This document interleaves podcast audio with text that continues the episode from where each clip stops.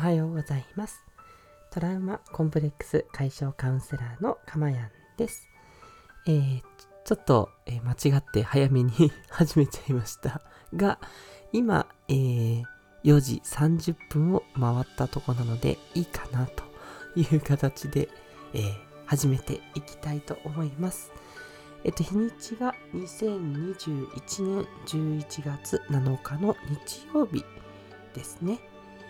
はい。ということで、さすがにね、日曜日の4時半ということで、あまり、えー起きてる方、えーまだ寝てない方は少ないかもしれませんが、えー今日もですね、えゆったりとした放送でお届けしていきたいというふうに思います。はい。で、おかげさまでですね、え今回30回目ということで、連続30日目の配信ということになります。本当にいろいろな方に聞いてくださっていて、えー驚きです。えこんなに聞いてくださってる方がいるんだなと思ってですね、いろいろな、えー媒体というか、えーそうですね、スタンド FM をはじめですね、ノートだったり、それからアンカーですね。アンカーは、えっと、Spotify と、それから Apple Podcast の方に行ってます。はい。そして YouTube ですね。はい。いろいろなところにアップさせていただいていて、それぞれのプラットフォームで聞いてくださってる方がいるので、本当に皆さんありがとうございます。ということで、えー今回はですね、それを記念しまして、えー私ですね、かまやんの反省ですね。これまでの反省を振り返るということを3回にわたってお話ししていきたいというふうに思います。で、これですね、あの、多分私の反省を聞くというよりもですね、えっと、私と一緒にご自身の反省を振り返っていただけると、すごく有意義なんじゃないかなって思うんですね。で、それはなぜかというと、自分がこれまでどのような、え奇跡を生きてきたか、それを振り返ることで、やっぱり自分を知るっていうことがしやすくなると思います。あ、そういえば昔こういうことをやってたなとか、あ、こんなことが好きだったなとか、これがすっごく嫌で、それがトラウマになってしまったなとか、いろんなね、ことがあると思うんですけど、そのいろいろなね、経験されてきたことをね、掘り起こしていただくと、自分のやっぱり特徴が見えてくる。自分の特徴が見えてくれば、その特徴に合わせて、じゃあどうしていったらいいかっていうことが見えやすくなるので、やっぱりですね、こう自分の特徴を知ることが幸せだったり、自分の方向性、生きがいだったり、そういったことにね、結びついてくると思うんですよね。で、あの、今日もお話ありますけど、まあ、私がこうやってカウンセラーをやってるというのも、やっぱりずっと小さい頃からのトラウマを解消していったっていうやっぱ経緯がありますので、やっぱりそういう生きてきたことっていうのがつながっていってます。当然皆さんもそうだというふうに思いますので、そこをね、あの、一緒に気づいていける、そんな時間にできたらですね、多分放送を聞いていただく価値がすごく出てくると思いますので、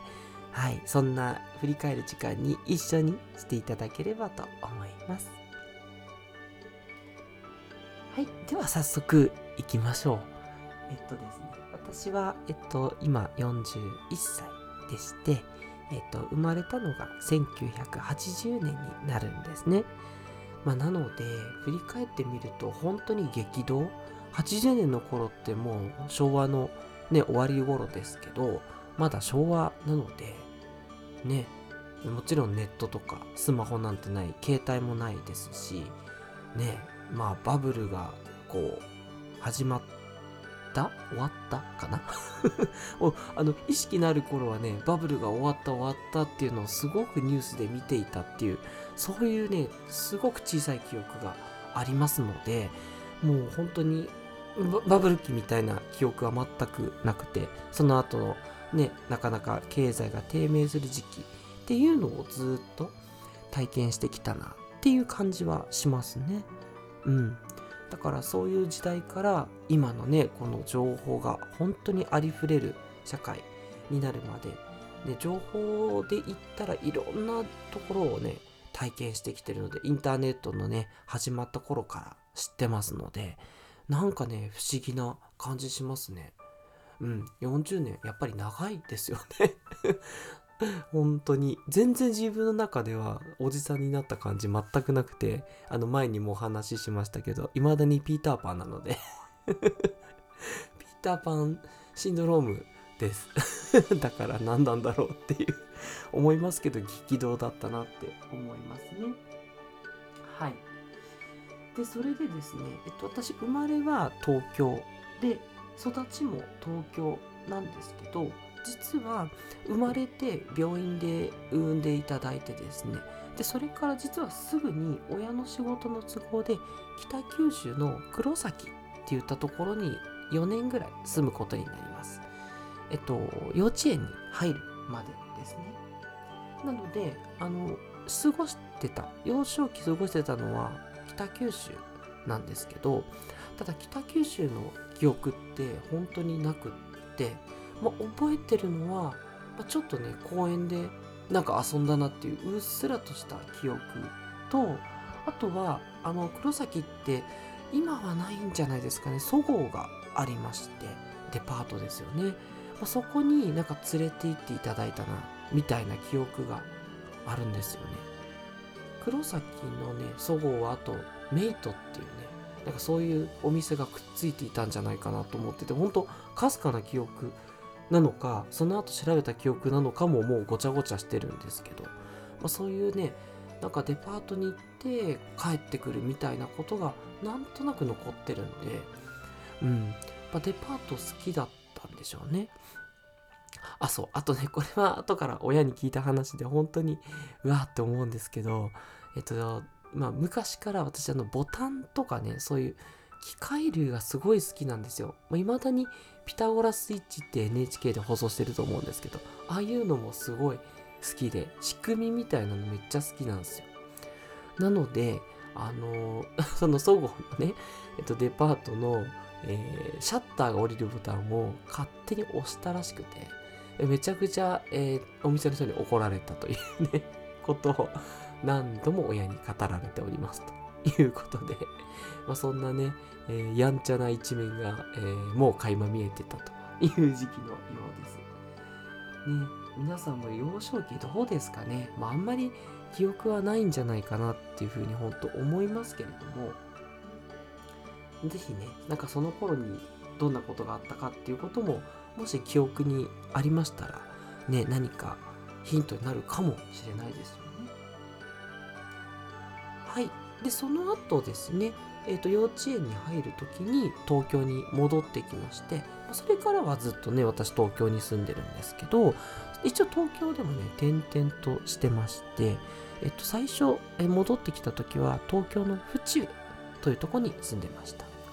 あの広島にもね府中っていうとこあるんですけどそっちではなくて、まあ、東京のですねそんなにねメジャーじゃないんじゃないかな。府中っていうちょっとね引っ込んだところにあります。あの京王線っていう私鉄があるんですけどそれで新宿から特急に乗っても20分ということで結構ね離れたあの東京なんですけどすごいねのどかなとこなんですよ。うん。あの練馬とかの雰囲気に近いですかね。田畑とかも今でもねほんと広がっていて駅前こそね結構再開発されてすごい綺麗なんですけどあの電車も高架になってますしね。でもその周りは本当にのどかなところでだからあの東京に住んでましたけどすごい幼稚園小学校はのどかな環境で過ごしたなっていうね印象があるんです。ああとね府中っていうとあのやっぱり、えー、ギャンブルが好きな人は 府中競馬場ですね東京競馬場があるんですよ。でそこがねすごい、えー、思い出になってる人も多いんじゃないかなと思うんですけど東京競馬場の裏にこうちょっとしたねこうなんでしょう遊び場というかあの、隠れ家的なねちょっと山あいみたいになってるとこで遊べるとこがあってそこでね遊んだっていう記憶がすごくありますね。うん、未だにね覚えてるんでやっぱなんか楽しかったでしょうね。うん。なんであの府中はちょっとですねもう語り出すと本当にいろんな記憶があるんですけど、まあ、とにかく私は自分のふるさとだと思っていてことあるごとにね府中に帰る的な感じで 行くことがすごく多いんですね。でただ一方でですねあのもうとにかく今につながってる話ですけどまああのお聞きの通りちょっと声がねやっぱ高いっていうことと話し方がねやっぱ若干こう当時からするとこうちょっと女性的うん。まあ、中、今で言えば中性的っていういい言い方があるんですけど、まあ、当時はね、あの、今では本当言ってはいけないわけですけど、まあ、女っぽいとか、なんかこう気持ち悪いみたいな、そういうね、こと、あ、気持ち悪いは別にね、あの言っちゃいけないことじゃないですけどね、やっぱ女っぽいみたいな、そんなね、こうセクシャリティなことは言っちゃいけないですよね。でも本当にそういうことを幼稚園の時からずっと言われ続けて、でとにかくいじめられてきました。もうひたすらですね幼稚園の時小学校の時うん。まあ、高学年はねそんなになかったかもしんないんですけどまあ123年ぐらいまではずっとだったんで、まあ、とにかくそういうなんだろうな思いが多いですね。でそれに対する怒りで女の子からもねすごくもう気持ち悪がられるんでかでも女の子好きなので 追っかけ回したりするともう本当気持ち悪いみたいな感じですごくなんでしょうね。先生からも注意されたりとかねそれやめなさいみたいに言われてなんで？ってただ単に仲良く遊びたいだけなのにってすごい思ったりとか。で意味なくですねいろんなものを叩かれたりなんかいろんなものをなくされたりとかね なんでって思ってて。幼稚園の時はその怒りが多かったんですけど小学校になるとなんかそれがもうネクラな方向に、うん、なってって。なんかすごいいろんな嫌なことをされるからもう結構引きこもって本ばっかり読んでるみたいな。そういうね暗い1年2年過ごしましたね。うん、で3年生の時にちょっと転機があってそんな自分だったんですけどすごいね声をねかけてくれるこう女の子のリーダー的な子がいたんですよね。でその子がまあそんなねあの本ばっかじゃなくて外で遊ぼうみたいに多分ねすごくいい教育を受けた子だったんでしょうね。もうすごく感謝感謝なんですけどそういう子に引っ張られて外で遊ぶようになってからあみんなでこうやって遊ぶのっていいなっていう風に初めてね思えたんですよね。それまではね一人でこもる方が絶対いいっていうかもうそっとしといてくれみたいな感じだったんですけど。だその女の子のおかげでですごい外で遊んだり少しずつですけど仲間もできるようなそんなこともあって。でまああのー、みんなと遊ぶっていう楽しさっていうのを知ってそこからねあの今のようなすごいニコニコ明るい自分を作ろうっていう風になってったんですよね。うん。まあちょっとね、そうなってったっていうところでこう人工的な匂いがしますけども、そうなんですよね。私多分そこから、今はもう自然なんですけど、多分ね、人工的にちょっと明るい自分をね、作ったんじゃないかなってすごい思っていて、で、その明るい自分を作っで過ごしてたんですがとはいえやっぱりねあのー、声がねあの高いとかあの気持ち悪いっていうのはやっぱ変わらないのでやっぱすごいそれでねずっと嫌な思いをやっぱしてくんですよ。だからいじめっていうほどね今ね皆さん苦しんでいらっしゃるほどのことはもちろんなかったんですがあのとはいえねずっと嫌な思いをする、うん、そういう白い目でまず見られるところからスタートする。っていうことが常日頃だったので、まあ、そういうことをねずっと体験していくうちにやっぱりこうもう中学校に行くのはもう地元は嫌だと、まあ、中学に行くのはもう私立に頑張っていこうと。いうふうに思ってですね。で中学受験したんです。当時自分のクラスあ自分の学年ですね。学年全体でも、あ、すいません。学年全体でも4人くらいしかいなかったんですけど、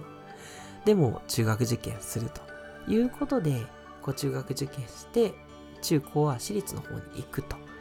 いう、えーことになります。すいません、失礼しました。はい。ということで、今日はここまで小学校時代までをですね、ざっと振り返らせていただきました。はい。いかがでしたでしょうか？内容はね、ほとんどね、えー何っていうぐらいの感じで、ちょっと軽いノリにしました。あ、ノリとしては軽くないですかね。なんかいじめとかね、そういう話があって、ね、あの、あれかもしれないんですけど、もう今ね、全然当たり前ですが、解消してるので、あの、何にも気にされなくて、もちろん大丈夫です。